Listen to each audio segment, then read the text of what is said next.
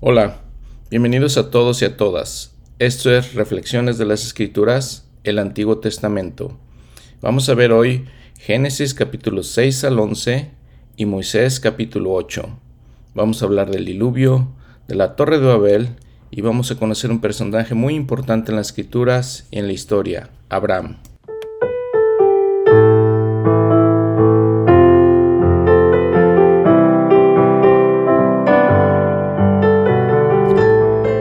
Gracias entonces por acompañarme. Eh, vamos a hablar, como les decía, del diluvio y vamos a conocer este hombre, este patriarca muy importante en las escrituras, Noé. El profeta José Smith, en Enseñanzas del Profeta, dijo, el sacerdocio fue dado primero a Adán y luego a Noé, quien es Gabriel. Él permanece siguiente en autoridad del sacerdocio a Adán. Él fue llamado primero por Dios a este oficio y después también fue el Padre de todos los vivientes en nuestros días, y a él fue dado dominio. Estos hombres mantuvieron las llaves eh, primero en la tierra y después en los cielos. Cierro la cita. Y por lo menos, eh, por menos de la restauración, eh, tenemos mucha más información ¿no? de quiénes fueron estos grandes hombres, Adán, Enoch, Moisés y Abraham. tenemos mucha más información en cuanto a Noé también, aunque podemos leer en el Antiguo Testamento que como Gabriel, él se presentó eh, a Daniel, se presentó con Zacarías y muy importante se presentó con María, ¿no? Sabemos también que él se comunicó con, el profeta José Smith, José Smith para la restauración. Él es el Elías que restauró la dispensación del Evangelio de Abraham, como lo dijo el profeta Josephine Smith. Bajo la tradición judía hay cuatro ángeles que dice rodean el trono de Dios. Estos ángeles son Miguel, Gabriel, Rafael y Uriel. Eh, Gabriel también es el ángel que se le, apareció a Mahoma en la tradición islámica, en la tradición este, musulmana. En el Corán, que es el libro sagrado para los musulmanes, se describe como un ángel con grandísimo poder y con mucha sabiduría. y otras, otras cosas que se mencionan también en el Corán. Y bueno, entonces la historia del Antiguo Testamento continúa. La historia de los hombres continúa. Y eh, los hijos de Adán entonces crecieron y se multiplicaron, empezaron a formar eh, naciones, podemos decir, y empezaron a crecer. Y habíamos visto en los episodios anteriores que algunos escogieron el bien, otros escogieron el mal y se dividieron de esa manera y hubo guerras entonces.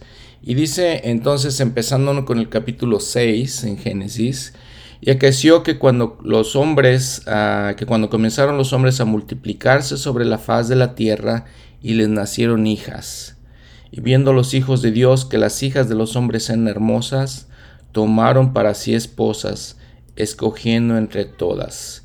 Y dijo Jehová, no condenará mi espíritu con el hombre para siempre, porque siempre ciertamente él es carne, y serán sus días ciento veinte años.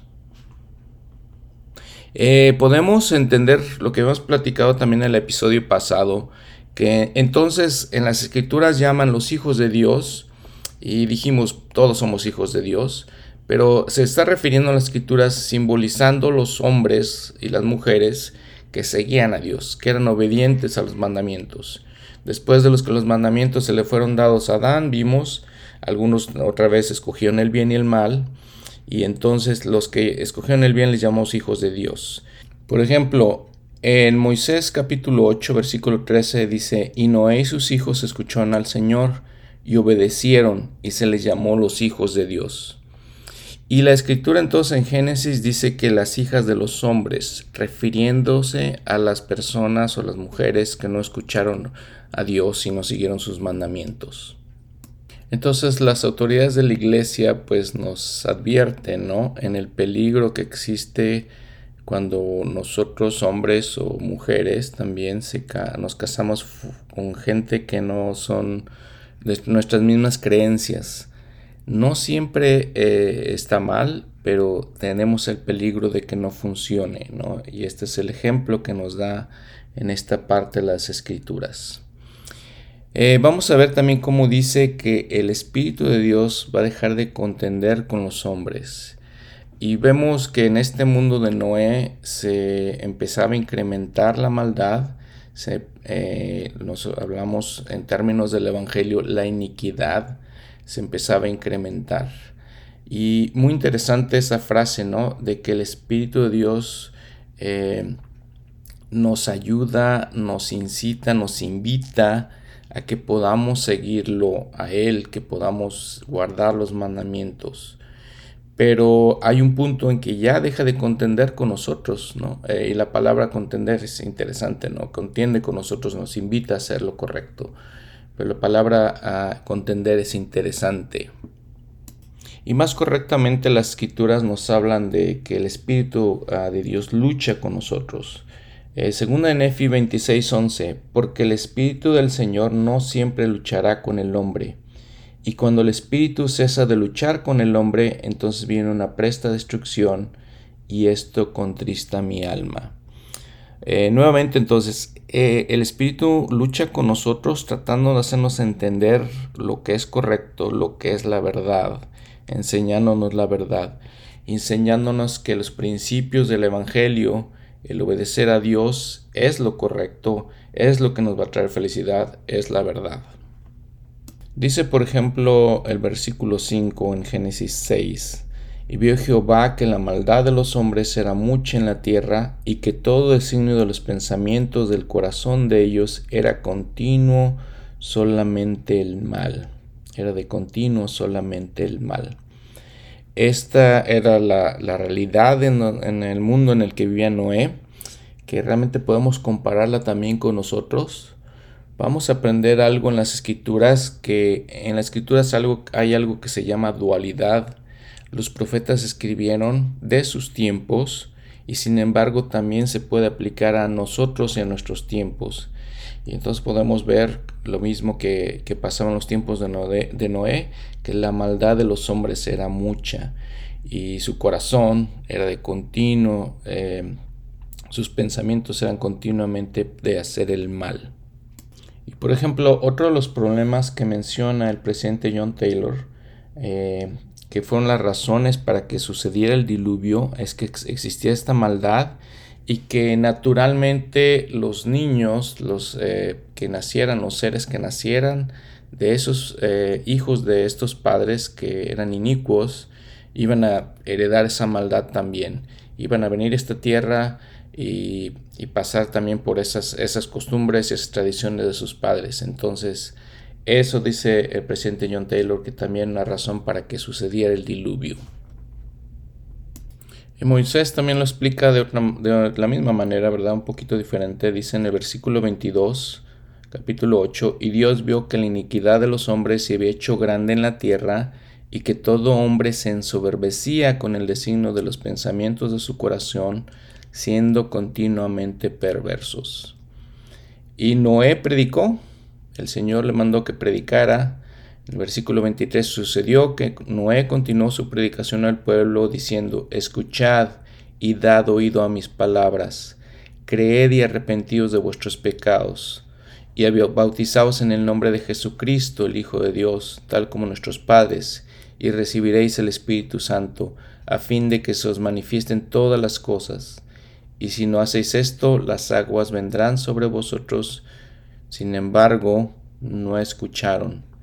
Y el versículo 25 es muy interesante porque dice, y le pesó a Noé y se afligió a su corazón de que el Señor hubiese formado el hombre sobre la tierra y se apesadumbró su corazón. Eh, en el versículo 6 de Génesis 6, y se arrepintió Jehová de haber hecho al hombre en la tierra y le pesó en su corazón. Y sabemos que Dios no se arrepiente, ¿no? Eso, es una, eh, una, un sentimiento meramente mortal. Él no es mortal, es todopoderoso y sabe eh, nuevamente, conoce las, el futuro desde el principio. Entonces las escrituras, lo que dice el profeta José Smith, eh, inspiradamente dice no. El que se arrepintió fue Noé de que Dios hubiera creado al hombre. Esta es una palabra muy interesante, arrepentirse, ¿no? Es, viene una palabra hebrea que se llama nikam. Significa que sentirse apesadumbrado, sentir compasión, sentir agravio, sentir duelo. Eh, entonces, nuevamente, el profeta José Smith hizo esa declaración muy importante. Indica que Noé fue el que se sintió de esa manera. Y cabe también hacer hincapié aquí como eh, cuando está predicando Noé al pueblo, antes de que ocurra cualquier, cualquier destrucción, eh, permítame mencionar también, el Señor eh, manda a los profetas a advertirnos, ¿no? Antes de que sucedan las cosas, para que podamos arrepentirnos. Y perdón, quería hacer hincapié entonces cómo Noé va y predica el Evangelio de Jesucristo, lo, lo que habíamos hablado después desde Adán. Y entonces vemos que todos estos principios eh, empiezan desde la creación de la tierra, ¿no? Arrepentidos de vuestros pecados, bautizaos en el nombre de Jesucristo y recibiréis el Espíritu Santo. Los principios del Evangelio nuevamente eh, son mencionados por, por Noé. Bueno, y este hombre Noé, dice en, en Moisés 8:27, y así Noé halló gracia ante los ojos del Señor, porque Noé fue un hombre justo y perfecto en su generación, y anduvo con Dios, así como sus tres hijos Sem, Cam y Jafet. Él era hombre, hombre perfecto, anduvo con Dios, dice.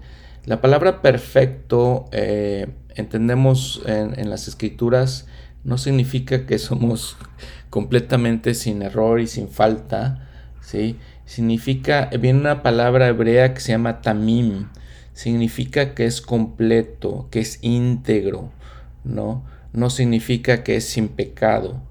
Entonces, de esa manera tenemos que interpretarlo. Después lo veremos cuando el, Señor en, el Sermón del Monte también usa esa palabra, pero es la primera vez que, que se usa este concepto.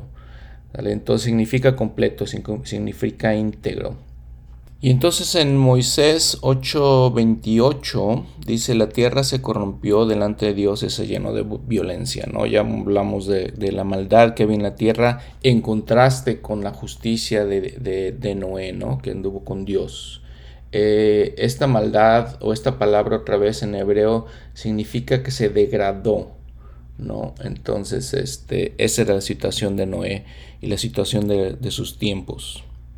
Un dato interesante que quiero mencionarles, por ejemplo, si vemos este hasta Génesis, el versículo 13 del capítulo 6, y contamos los versículos desde Génesis eh, versículo 1, capítulo 1, versículo 1, hasta este versículo 13, eh, son 151 versículos.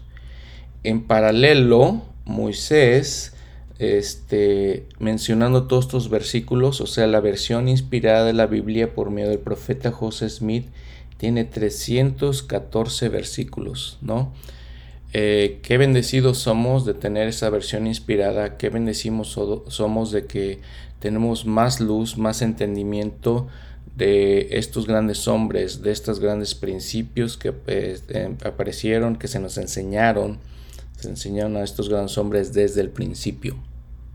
Y entonces en el capítulo 6 de Génesis 14 le dice eh, el Señor a Moisés que construyó un arca.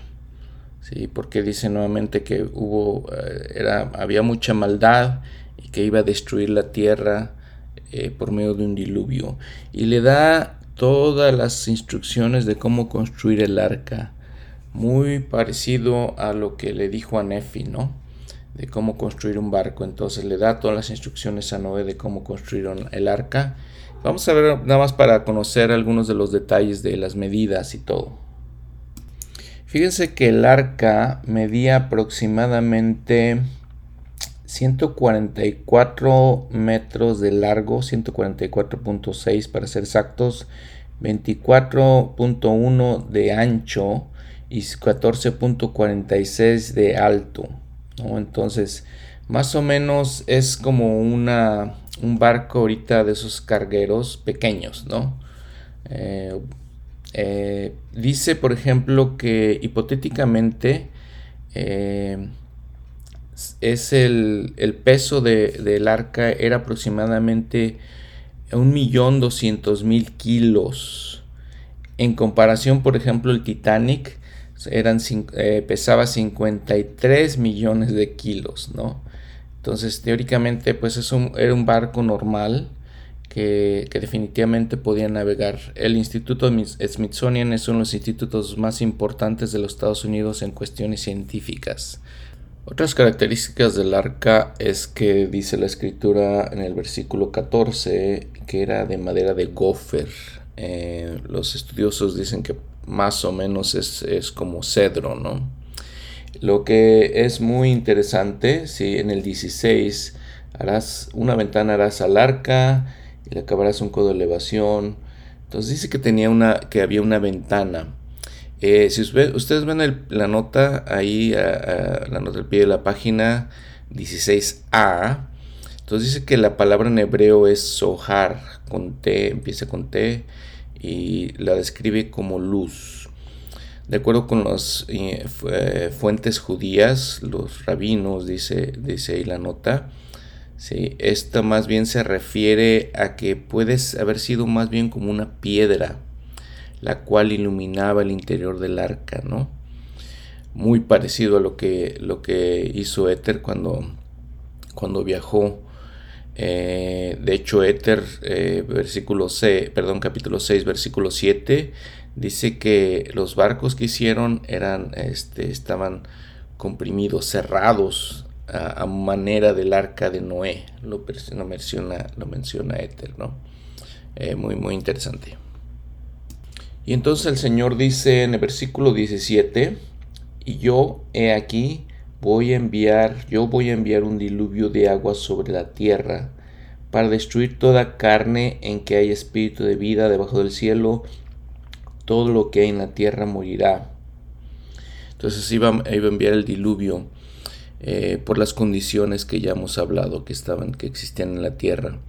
El, Elder Maxwell eh, menciona esto, es escalofriante, por lo tanto, aprender que en los días que, que van a preceder a la segunda venida de nuestro Salvador, se producirán condiciones paralelas en muchas maneras a aquellos tiempos de Noé. Em, cierro la cita. Pues sí, era, era una situación de, iniquidad pecaminosa, que ya platicamos, y entonces mandó el diluvio. Pero algo muy interesante también es lo que dice el versículo 18. Más estableceré mi convenio contigo. Y es cuando entonces el Señor también nos introduce a los convenios. Fíjense que en el Antiguo Testamento, algo que tampoco no conocemos mucho en la cristiandad de nuestros tiempos, en el cristianismo de nuestros tiempos, eh, pero en la iglesia restaurada de Jesucristo, sí hablamos mucho de convenios, ¿no? Aquí le está diciendo Noé va a establecer un convenio. Con todos los patriarcas, de alguna manera el Señor estableció un convenio. El, más, eh, el que más conocido pues es el de Abraham, que vamos a hablar después. Pero este convenio es cuando el Señor nos promete ciertas cosas si nosotros cumplimos los mandamientos. Me parece interesante saber que Dios nos ama tanto que a nosotros cumplir los mandamientos no es para cumplir con Dios, ¿no? Es, es algo que nosotros hacemos para nuestro propio bienestar, nuestra propia, propia felicidad. Entonces nos dice, bueno, si ustedes hacen algo bueno para ustedes, este, guarden los mandamientos, yo les doy bendiciones. Sí, vamos a hablar entonces un poquito más de los convenios después cuando hablemos de Abraham. Y entonces la, la parte final del capítulo dice, estableceré mi convenio y entonces le dice a Noé que el Señor le dice a Noé que pues eh, reúna dos animales de cada especie, que, que, las ponga en el arca, ¿sí? Y dice en el, en el versículo 22, y lo hizo Noé, así conforme a todo lo que Dios le mandó. Bueno, y es también digno de mencionar que no solamente estaba eh, el Señor salvando a Noé, salvó también a su familia. El apóstol Pedro, de hecho, en el Nuevo Testamento dice que ocho almas, ocho seres humanos fueron salvados por agua. Y bueno, ya en el capítulo 7 el Señor le dice, le dijo que tomara una pareja de cada especie de animales y los, los pusiera en el arca, ¿sí? Eh, le dice en el versículo 2 del capítulo 7, de todo animal limpio tomará siete parejas, macho y hembra, más de los animales que no son limpios, una pareja macho y hembra. Empieza entonces también el Señor eh, a introducirle a Noé ciertas condiciones relacionadas con la ley de Moisés, que también después vamos a hablar, ¿no? Y dice el versículo 4, porque pasados aún siete días yo haré llover sobre la tierra cuarenta días y cuarenta noches, y a todo ser viviente que hice traeré, de sobre la faz de la tierra. E hizo Noé conforme a todo lo que le mandó Jehová. Eh, bueno, eh, un periódico de la iglesia allá por 1837, hablando de, esta, de esto, dice, pues imagínense que nos imaginemos cómo puede haber sido para Noé esto, ¿no? ¿Recuerdan un poquito Nefi cuando estaba construyendo el barco? Sus hermanos se burlaron de él. Para Noé fue de la misma manera, aunque pues la, mucha gente me imagino que estaba alrededor de él se burlaban, decía, está loco, fanático, etcétera, etcétera, ¿no? para que entendamos un poquito cuando seguimos a Dios, pues las pruebas a las que nos enfrentamos. Imagínense, eh, toda la gente a su alrededor pensaban que estaba loco, pero así lo hizo. Y entonces el Señor hizo llover sobre la tierra 40 días y 40 noches. A 40 es un símbolo especial en las escrituras. Eh, el Señor eh, Jesús sí, ayunó por 40 días y 40 noches el pueblo de Israel estuvo 40 años en el desierto. Eh, Moisés también ayunó 40 días y 40 noches. El número 40 eh, tiene un simbolismo en las escrituras, ¿no? Y el versículo 6 dice, y era Noé de 600 años cuando el diluvio de las aguas vino sobre la tierra. Eh, los tíos de la escritura nos dicen, más o menos podemos calcular que fueron, la caída de Adán fue en el año 4000 antes de Cristo. De acuerdo con esos, con esos cálculos, entonces podemos calcular que el diluvio fue en el año 2344 antes de Cristo. Quiero decirles que mucha gente, eh, científicos y eso, no creen en el arca Noé, creen que solamente es algo ficticio y eso nosotros como miembros de la iglesia creemos que, que sí, que sí sucedió, ¿no? Entonces sucedió este diluvio. Pero fíjense lo que dice el elder Mark Peterson. Dice, el diluvio tenía un propósito mayor que meramente destruir a los vecinos de Noé. Dios estaba bautizando la tierra. No estaba bautizando solamente una porción de esta, ¿sí? que no era una, solamente una inmersión parcial, ¿sí? como no haríamos con una persona, él está bautizando la tierra por su poder todopoderoso para sus propios propósitos. Él la bautizará con fuego también, de acuerdo al eh, patrón de bautismo que todos recibimos. Cierro la cita. El presidente Joseph Fielding Smith también mencionó eso. Dice, el diluvio no pudo haber, no pudo haber sido un, un diluvio local, como algunos quieren creer. Era el bautismo de la tierra de manera que tuvo que ser sumergida por inmersión. ¿no? En el principio, la tierra nació en el agua, antes de que la tierra físicamente apareciera, esta estaba cubierta de agua. Entonces, con el diluvio de Noé, nació nuevamente. Refiriéndose anteriormente cuando fue la creación, nació en el agua, y entonces nació nuevamente en el diluvio, ¿no? Es lo que dice el presidente Joseph Fielding Smith. Cierro la cita. Fíjense, para seguir con este simbolismo del bautismo, dice en Moisés 7:48, y sucedió que Enoch miró a la tierra y oyó que venía una voz de sus entrañas y decía, ay, ay de mí, la madre de los hombres, estoy afligida, estoy fatigada por causa de la iniquidad de mis ojos ¿Cuándo descansaré y quedaré limpia de la impureza de, que de mí ha salido? ¿Cuándo me santificará mi Creador para que yo descanse y more la justicia sobre mi faz por un tiempo? Entonces en este momento fue limpiada como el simbolismo del bautismo y leímos que decía el de Peterson que después va a ser limpiada por fuego en, eh, probablemente en nuestros tiempos eh, actuales, ¿no? Quiero mencionarles que los profetas de los últimos días y, los apóstoles han, descrito este gran diluvio eh, teológicamente como el bautismo de la tierra. Bueno, entonces en el capítulo 8 de Génesis dice, versículo 3, y las aguas bajaron gradualmente sobre la tierra y decrecieron las aguas al cabo de 150 días.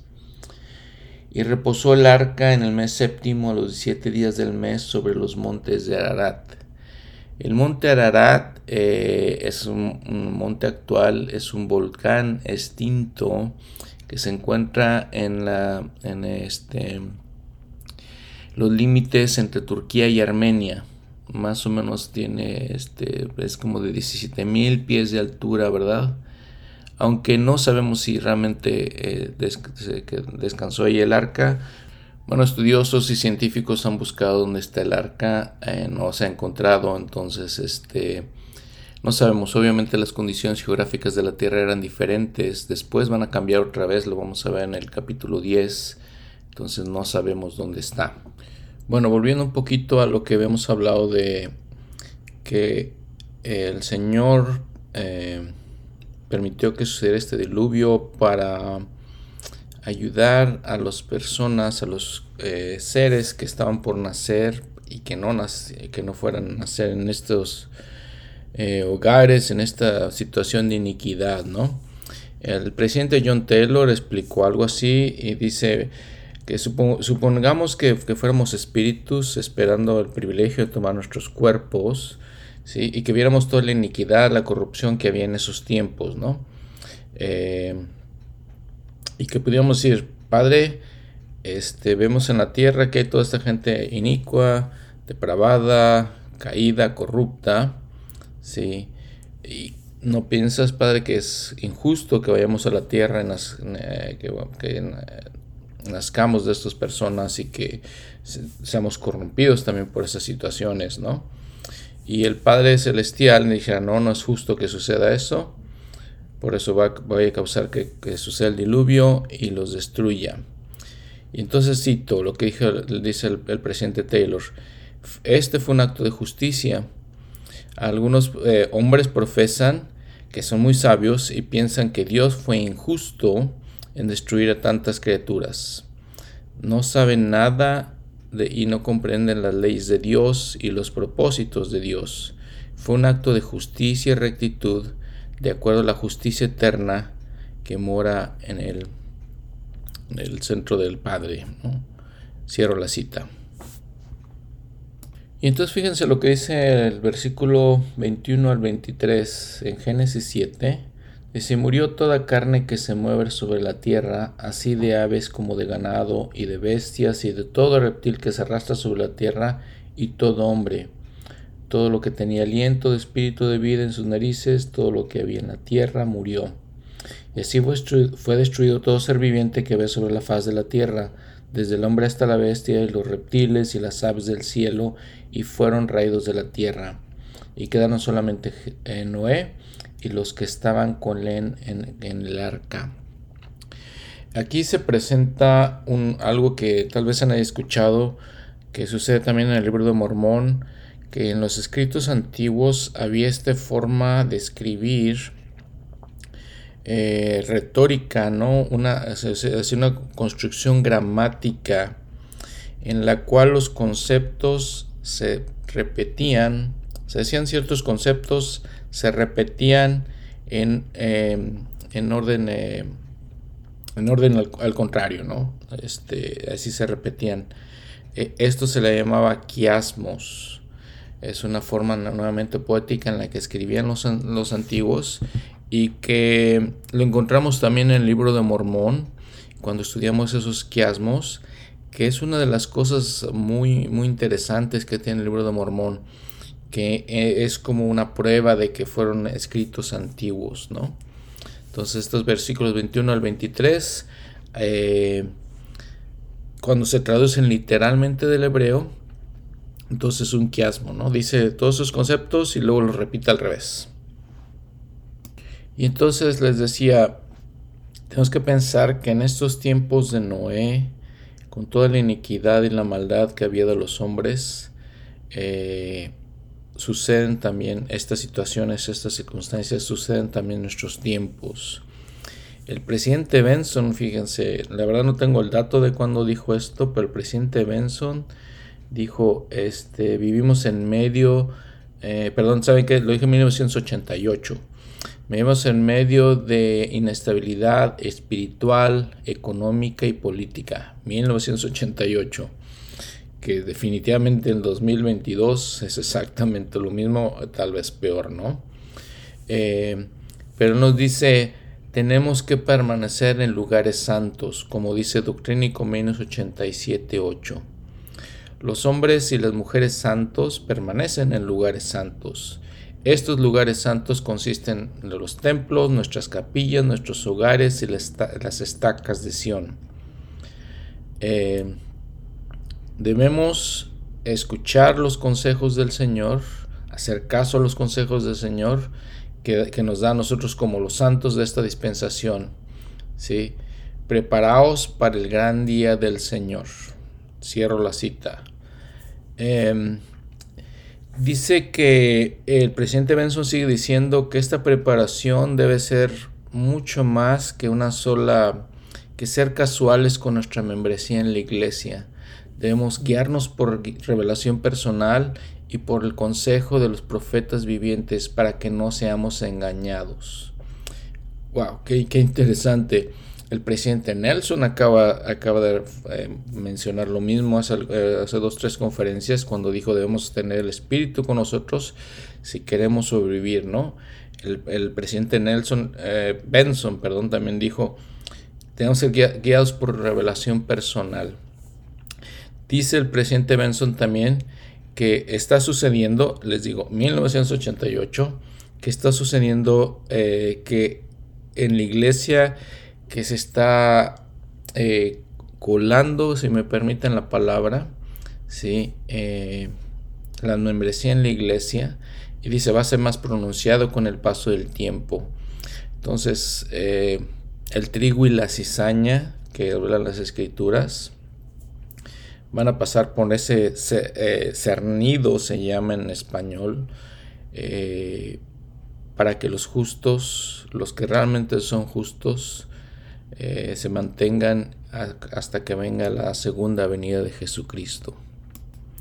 Y bueno, en el capítulo 8 de Génesis, en el versículo 14 dice, en el mes segundo, a los 27 días del mes, se secó la tierra y habló Dios a Noé diciendo, sal del arca tú y tu esposa y tus hijos y las esposas de tus hijos contigo, todos los animales que estén contigo, de toda carne de aves y de bestias y de todo reptil. Y les dijo, eh, vayan por la tierra y fructifiquen y multiplíquense sobre la tierra. Fue un renacimiento de la tierra, ¿no? La, tierra nació de nuevo. Eh, y entonces pues empezó Noé y su familia a poblar, poblar nuevamente la tierra. Entonces con este renacimiento Dios le, nuevamente reitera el mandamiento que le había dado a Adán y Eva, ¿no? Y de la misma manera que Adán, a Noé se le dio dominio sobre todas las cosas. Y fíjense, fíjense que eh, la primera presidencia reiteró nuevamente en nuestros tiempos cuando este, lanzó la proclamación de la familia. Eh, si recuerdan fue en 1995, ¿no? Entonces dice la proclamación, el primer mandamiento que dio Dios a Adán y Eva, perteneciente al potencial de ser padres como eh, esposo y esposa, declaramos que el mandamiento que dio de sus hijos de multiplicar y fructificad eh, la tierra, permanece. Eh, más allá también declaramos que Dios nos ha mandado que los poderes sagrados de la procreación sean empleados solamente entre hombre y mujer, los que estén legalmente casados. Y en lugares y en momentos que hablamos de sobrepoblación en el mundo y esas ideas, Las autoridades de la iglesia dicen que eh, no, pues el mandamiento es que este, fructifiquemos, perdón, y nos multipliquemos y llenemos la tierra. El problema que tenemos, dicen las autoridades, es que no están bien repartidos ¿no? los, los recursos que, hay. Eh, si, recuerdan, hablamos la, la, vez pasada de que, bueno, para tener Sion hay que cuidar a los pobres, hay que hacerse caso a los pobres y, hay que vivir en igualdad, ¿no? No hay unos muy ricos, otros muy pobres. Entonces esos son algunos de los problemas. Y les digo, las autoridades de la iglesia nos han advertido de esas cosas y estos mandamientos de fructificar y multiplicarnos eh, están en, en vigor. Bueno, y entonces Noé, en el capítulo 8 de Génesis, versículo 20, y edificó Noé un altar a Jehová, y tomó de todo animal, animal limpio y de toda ave limpia, y ofreció holocausto en el altar, ¿no? Eh, palabra en, en, hebreo se llama misbeach, que significa lugar de sacrificio. La palabra donde dice es construye un altar. Entonces, Noé les, expresó su, gratitud a Dios, eh, haciendo sacrificios que fue que son este un preámbulo, por ejemplo, para la ley de Moisés después. Ya veíamos también anteriormente que desde Adán ¿no? se le requirió que eh, hiciera sacrificios y todos estos que son simbolismo del sacrificio, el más importante que es el sacrificio de nuestro Señor Jesucristo.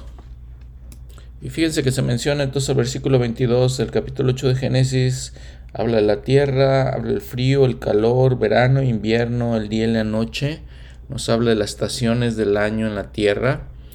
Y lo importante que, aunque eh, le dicen nuevamente, la reitera el Señor a Noé de que tenga dominio sobre la tierra, fíjense que un artículo de la iglesia en 1996, de hecho, si nos dice, eh, mientras más aprendemos del mundo que Dios creó, más humildes debemos ser. La Biblia habla de que, eh, de que se le dio dominio al hombre sobre la tierra, pero las escrituras también nos advierten que debemos ser sabios en cómo ejercitamos ese dominio. Si no es una cosa pequeña, que, que cuidemos este, la casa del Señor y que veamos sobre sus creaciones. Cierro la cita, ¿no? Eh, y las autoridades también han dicho eso, que debemos cuidar la tierra. No significa que, que, que, se nos dé dominio, tengamos que abusar de los animales tengamos que abusar y maltratar la tierra que está. Y bueno, en nuestros tiempos estamos sufriendo de eso por calentamiento global y todas las cosas que le están pasando a la Tierra, que está sufriendo la Tierra, ¿no? Bueno, en este momento déjenme les leo algunas cosas que vienen, si ustedes lo pueden ver en sus escrituras, en, este, la traducción de José Smith, que es parte del apéndice, ¿no? Dice, por ejemplo, eh, el capítulo 9 de, de Génesis, dice que se compara con, por ejemplo, el capítulo 8, dice, y edificó no un altar a Jehová y tomó todo animal limpio y toda ave limpia y ofreció holocausto en el altar. Y dio gracias a Jehová y se regocijó en su corazón. Esas partes no, no están en, en Génesis, ¿no? En el versículo 6 dice, esta parte no está en Génesis también. Invocaré el nombre de Jehová para que no vuelva más a maldecir la tierra por causa del hombre, porque la intención del corazón del hombre es mala desde su juventud, y él no volverá más a destruir a todo ser viviente como ha hecho mientras permanezca en la tierra. Porque en Génesis nos dice que se arrepintió Jehová y que le prometió a Noé que no iba a volver a, destruir al hombre. Entonces la traducción del profeta José Smith dice que eh, Noé fue el que se, se arrepintió y que él iba a pedir a Jehová que no volviera a destruir la tierra, ¿no? Eh, habla después de la sangre también en el capítulo 9 de Génesis y nada más quiero leerles lo que dice la traducción también de José Smith, ¿no? Pero la sangre de toda carne que os, dada, os es dada para alimento será derramada sobre la tierra, lo cual le quita la vida y la sangre no comeréis. Pero este en el 11 dice, por ejemplo, pero porque ciertamente no se derramará la sangre y esta parte que no está en Génesis, sino únicamente para alimento, para preservar vuestras vidas y la sangre de todo animal la demandaré de vuestras manos, ¿no? Y bueno, nos, también nos advierte el Señor en contra de eh, derramar sangre inocente, humana, ¿no? Y dice el 12, y el que derramare sangre de hombre, por el hombre su sangre será derramada, porque el hombre no derramará la sangre del hombre. Y este versículo completo, que no está en las escrituras, que si está en la traducción de José Smith, porque un mandamiento doy, que el hermano de todo hombre preservará la vida del hombre, porque a mi propia imagen he hecho al hombre.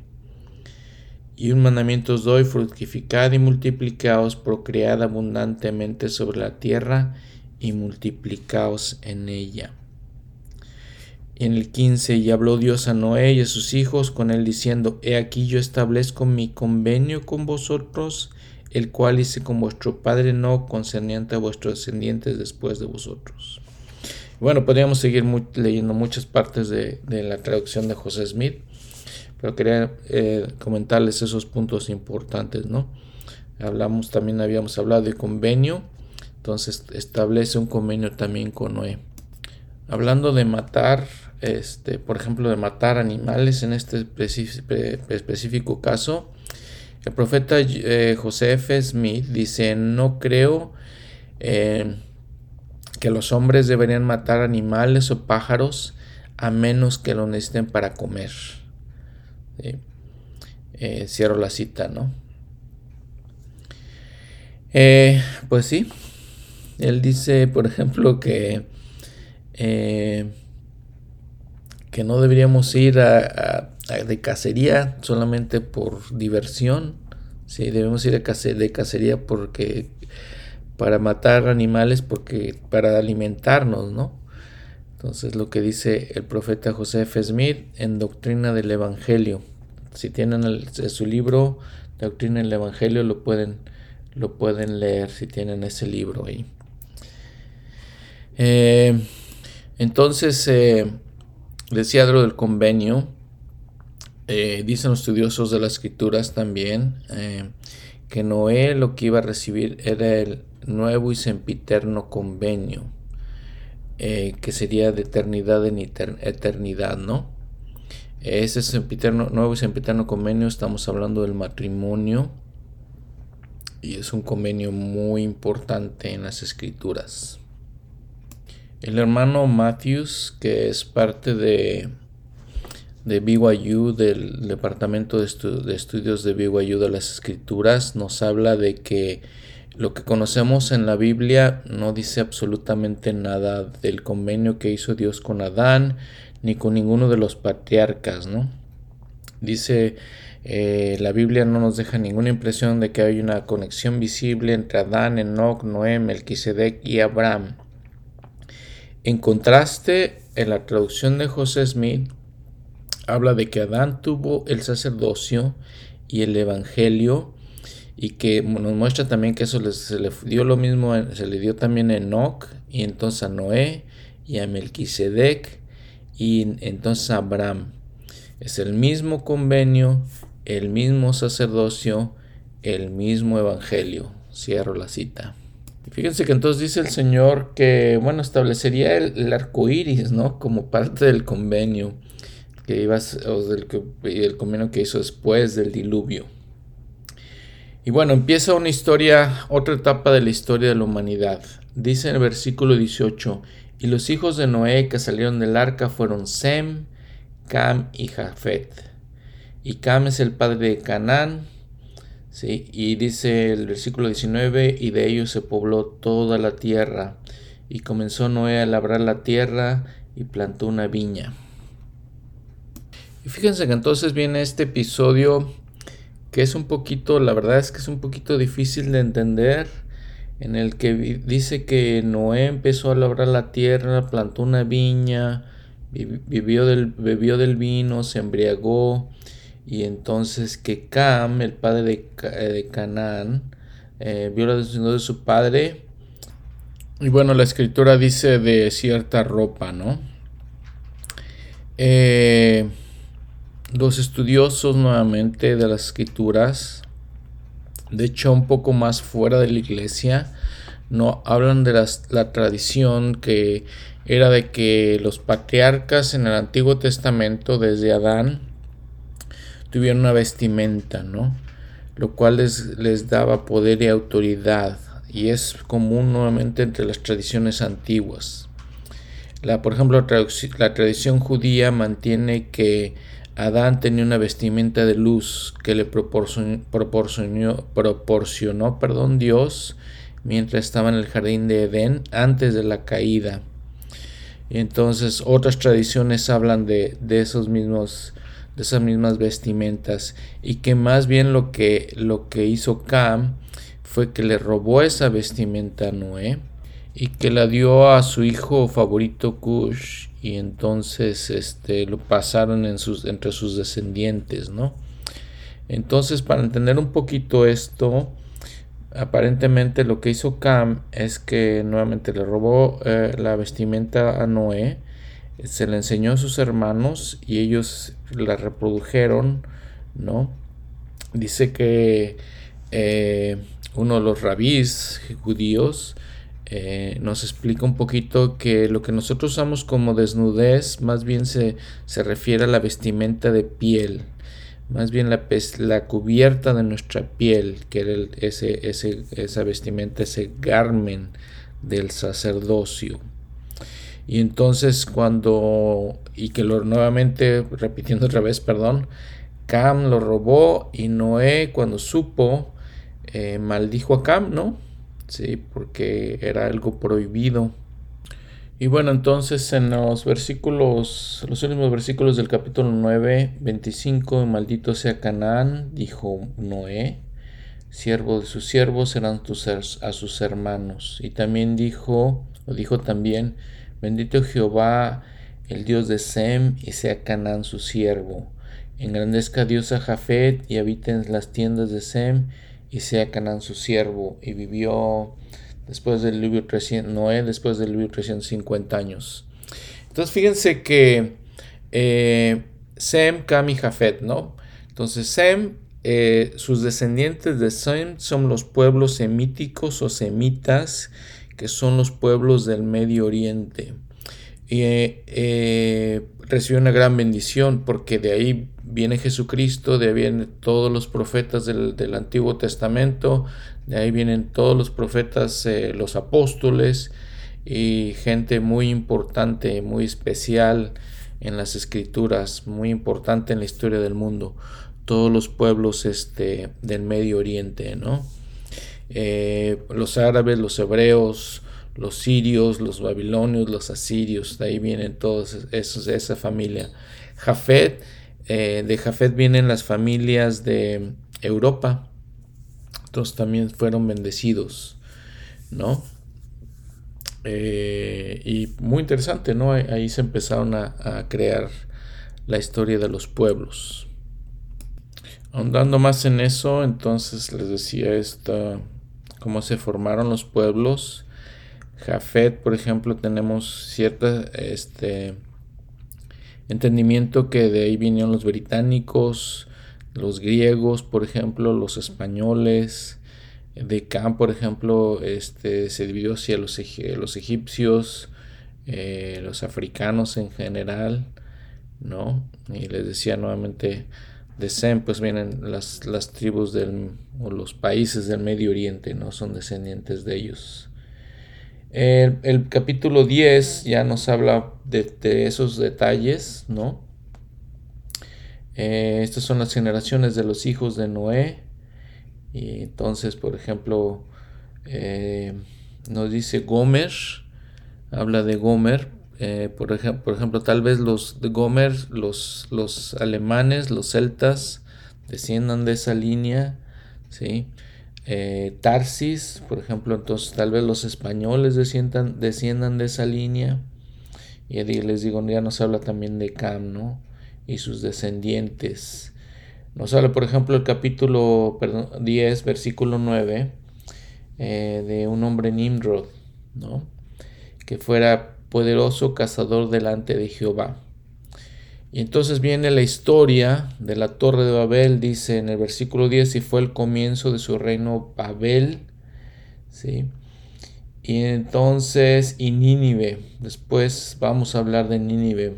Entonces vamos encontrando ya ciertos lugares importantes, personajes importantes, y nos dan, nos, nos ponen los fundamentos de muchas historias del Antiguo Testamento, muchas historias de la humanidad, ¿no? Por ejemplo, en el versículo 22 nos habla de Sem, y les digo Arfaxad, que son los persas, ¿no? Aram. Eh, y dice, por ejemplo, el 24, Sala engendró a Eber. Eber son los hebreos, eh, son los judíos. Ah, bueno, vamos a después ver la diferencia entre hebreos y judíos. Pero el Señor viene de ahí, ¿no? Jesucristo viene de esa, de esa línea. Y les decía, los profetas, los apóstoles vienen de esa línea, son, es una línea muy, muy especial, ¿no? Eh, y nos habla de Babel, nos empieza a hablar de Babel, que es otra historia importante del Antiguo Testamento. Eh, les, les platico un poquito más, ¿no? De todos sus pueblos. Versículo 5 del capítulo 10, por esto fueron repartidas las islas de las gentes en sus tierras, cada cual según su lengua, conforme a sus familias, a sus familias en las naciones. Eh, las islas de las gentes en inglés, en la Biblia en inglés dice las islas de los gentiles. ¿Y quiénes son los gentiles? Dice el profeta Josephine Smith. Eh, por el nombre de gentiles se conoce a aquellos que no eran israelitas, que están fuera del convenio con Abraham, Isaac y Jacob. Se refiere originalmente a los descendientes de Jafet, ¿no? Y es frecuente, se usa frecuentemente en las escrituras en referencia a aquellas naciones que no son Israel. Cierro la cita. Eh, los europeos son los gentiles, ¿no? Déjenme les comento, o sea, les doy una opinión aquí, ¿no? Por ejemplo, cuando hablamos de que, bueno, el Señor no le dio el sacerdocio a los negros, ese tipo de cosas, eh, no entendemos ciertas cosas, no entendemos, pero aquí, por ejemplo, nos está diciendo que los europeos son gentiles y el Evangelio no les llegó a los gentiles. Ahora le llegó a los gentiles en, los últimos, en la última dispensación porque el pueblo de Israel no, no fue obediente y todo eso, pero en el principio los gentiles, aquí lo está diciendo mismo el profeta, eran los que no estaban fuera del convenio de Abraham, Isaac y Jacob. O sea, que no eran parte de ese convenio. Pero entonces les digo, son cosas que no entendemos, ¿no? Y bueno, es una pequeña opinión ahí. Entonces, si regresamos entonces a, la historia, dice que este Nimrod era un hombre muy poderoso y empezaron a construir esto que se llama eh, el Babel, ¿no? Y empezaron a crear ciertas naciones, por ejemplo, eh, donde vienen los babilonios y los asirios. Estos pueblos fueron dos muy grandes em, eh, imperios en los tiempos de la Biblia. Es muy importante que los identifiquemos porque después vamos a ver cómo se relacionan mucho con la casa de Israel, Babilonia y Asiria. Entonces es muy importante que los identifiquemos a ellos, como les decía ahorita hace rato de los hebreos también, ¿no? Eh, dice el de Bruce R. McConkie, Abraham y José fueron llamados hebreos que durante toda la era precristiana se les llamaba realmente a la casa de Israel, a toda la casa de Israel. Eh, todos los miembros de sus tribus fueron designados, eh, cierro la cita del, del Lerma Conqui, con ese nombre de hebreos. Y les digo, es importante que entendamos para que podamos entender la historia del, del Antiguo Testamento. Un puntito más antes de que entremos con, Babel, dice que en el versículo 25 del capítulo 10, em, dice, y a Eber le nacieron dos hijos, el nombre de uno fue Peleg, porque en sus días se dividió la tierra. Eh, el el presidente Joseph Fielding Smith dice, después del diluvio, en los días de Peleg, la tierra fue dividida. Eh, es una historia corta, pero fue un evento muy importante, ¿no? Un evento muy grande, ¿sí? Fue cuando se empezaron a crear los continentes, está hablando el presidente Joseph, Joseph, Joseph Fielding Smith. Eh, ahí fue cuando se crearon los continentes y se hizo una división política entre la gente, lo que también dice el presidente Josephine Smith, ¿no? Y fíjense que le he dicho varios profetas, el, presidente John Taylor también mencionó eso. Eh, luego el versículo 25, siguiendo, continuando con esta historia de los pueblos, nos dice que habla de Joctán, em, que era, que era este hermano de Peleg, y, se cree que, por ejemplo, Joctán viene de, él, vienen las familias de los árabes. Eh, uno de los eh, hijos de Joctán was Shiva. Después vamos a ver de la reina de Shiva, que fue la que visitó a Salomón. Entonces todas las tribus de los árabes vienen de estas familias. Y para terminar este tema, dice el versículo 32, estas son las familias de los hijos de Noé por sus descendencias en sus naciones, y de estos fueron divididas las naciones en la tierra después del diluvio. ¿No? Eh, y bueno, vamos a pasar al capítulo 11 y entonces ya entramos directamente a hablar de la torre de Babel. Dice el versículo 1, tenía entonces toda la tierra una sola lengua y unas mismas palabras. Ah, en el versículo 3 se dijeron los unos a los otros, vamos, hagamos ladrillo, cosámoslo con fuego.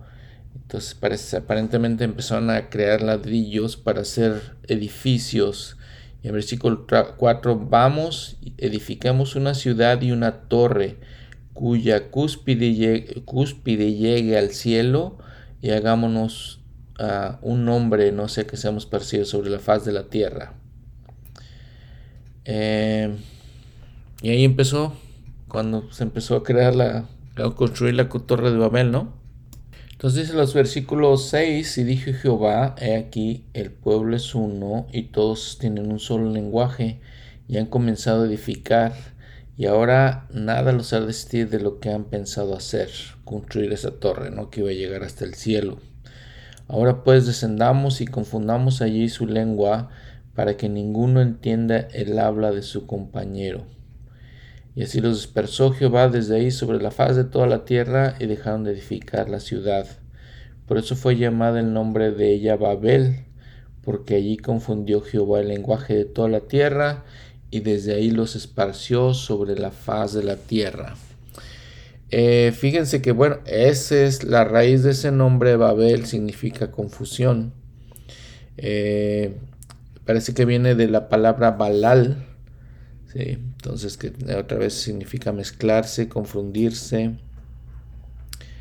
Eh, y desde ese punto en adelante, pues sabemos que hay aproximadamente 4.000 idiomas este, y hay como 100 eh, familias de idiomas.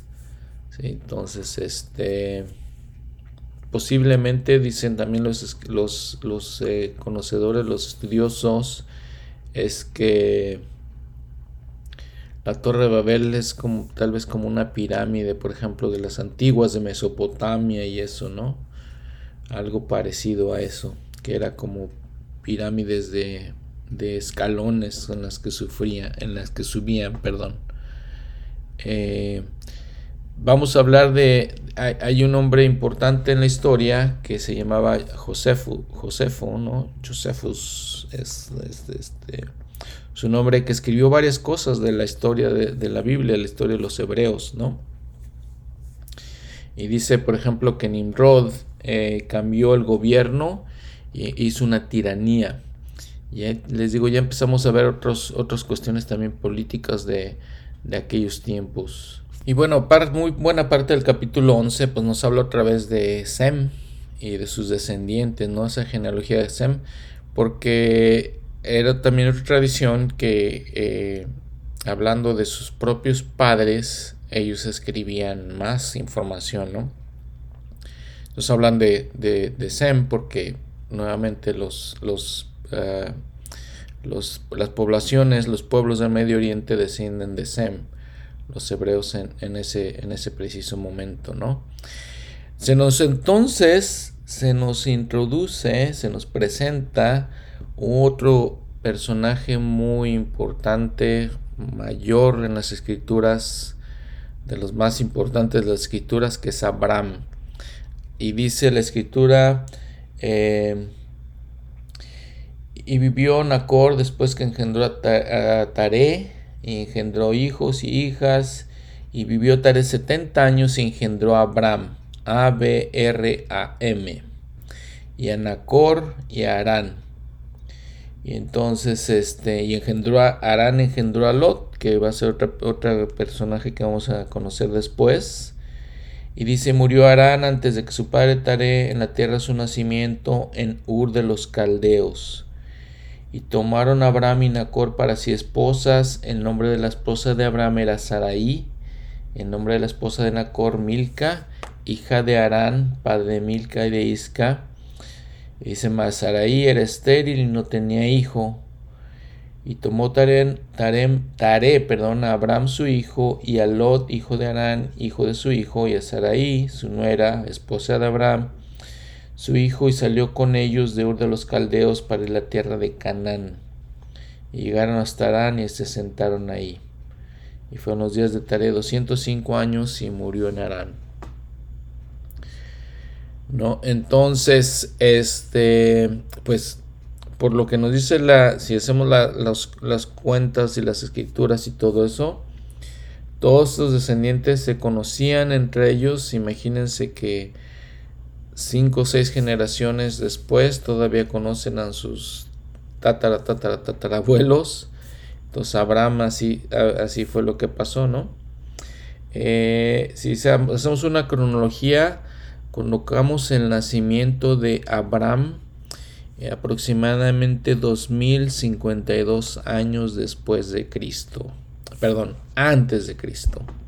2052 años antes de Cristo. Eh, sí, entonces así fue, se nos eh, da a conocer a Abraham.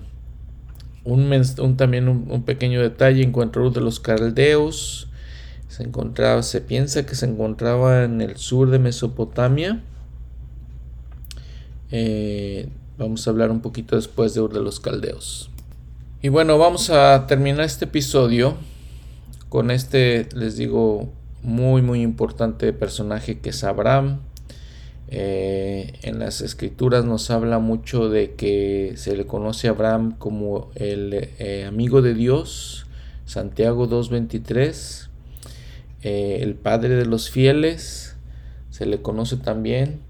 Dos mil años después, cuando Jesucristo nació, eh, los, los, judíos se jactaban que pues eran hijos de Abraham y, este Abraham eh, es muy importante para nosotros como cristianos, para los judíos obviamente, para los musulmanes también, para la tradición del Islam se le conoce como el Khalil, el amigo. Entonces la próxima semana vamos a hablar de Abraham. Eh, en, este, en este episodio y en los episodios que hemos estado viendo, este, quiero hacer referencia que la, información que estoy tomando nuevamente la estoy tomando de un libro que se llama el, Antiguo Testamento versículo por versículo del hermano Andrew Skinner. es el que es editor de eso, les había hablado de gospeldoctrine.com, eh, hice mención también en este, en este episodio de la página de internet del Instituto Smithsonian. Entonces, para tener la referencia de todo eso, todo eso, ¿no? muy importante, ¿no? Muy importante todas estas cosas. Ah, muy, muy interesantes y siempre les comento fascinantes. Gracias nuevamente por estar con, conmigo. Este, espero que sea muy, haya sido muy interesante. Este, se me este episodio se me hizo muy interesante.